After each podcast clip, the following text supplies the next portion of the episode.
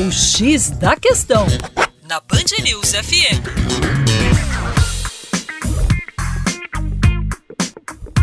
Olá, meu caro ouvinte Band News, com vocês, João Marcelo, Geografia, Terra Negra, falando um pouco aí sobre o polêmico Kim Jong-un, o presidente da Coreia do Norte, talvez o único país socialista de economia realmente planificada no mundo hoje, Kim Jong-un, filho de Kim Jong-il, né, uma verdadeira dinastia familiar que se estabeleceu com a implantação do socialismo coreano.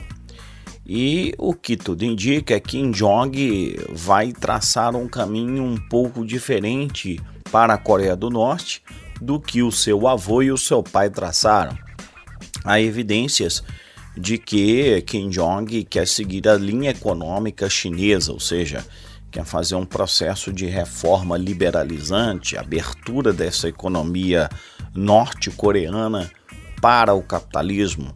Para isso, ele vem já financiando a saída de economistas, especialistas, administradores da Coreia do Norte para o exterior, no sentido de absorver know-how e voltar para a Coreia do Norte para operar os programas estatais de abertura econômica, que é exatamente o caminho que fez a China nos anos 80, ou seja, ele não está inventando a roda.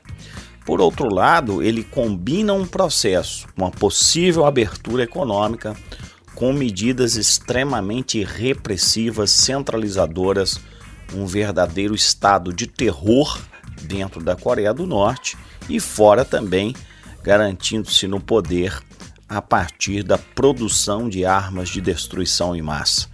São seus velhos ditadores, os velhos discursos, as velhas práticas. Esperamos que tempos melhores soprem nessa parte do continente asiático. Para mais, acesse aí o nosso canal youtube.com/terra negra. Um grande abraço.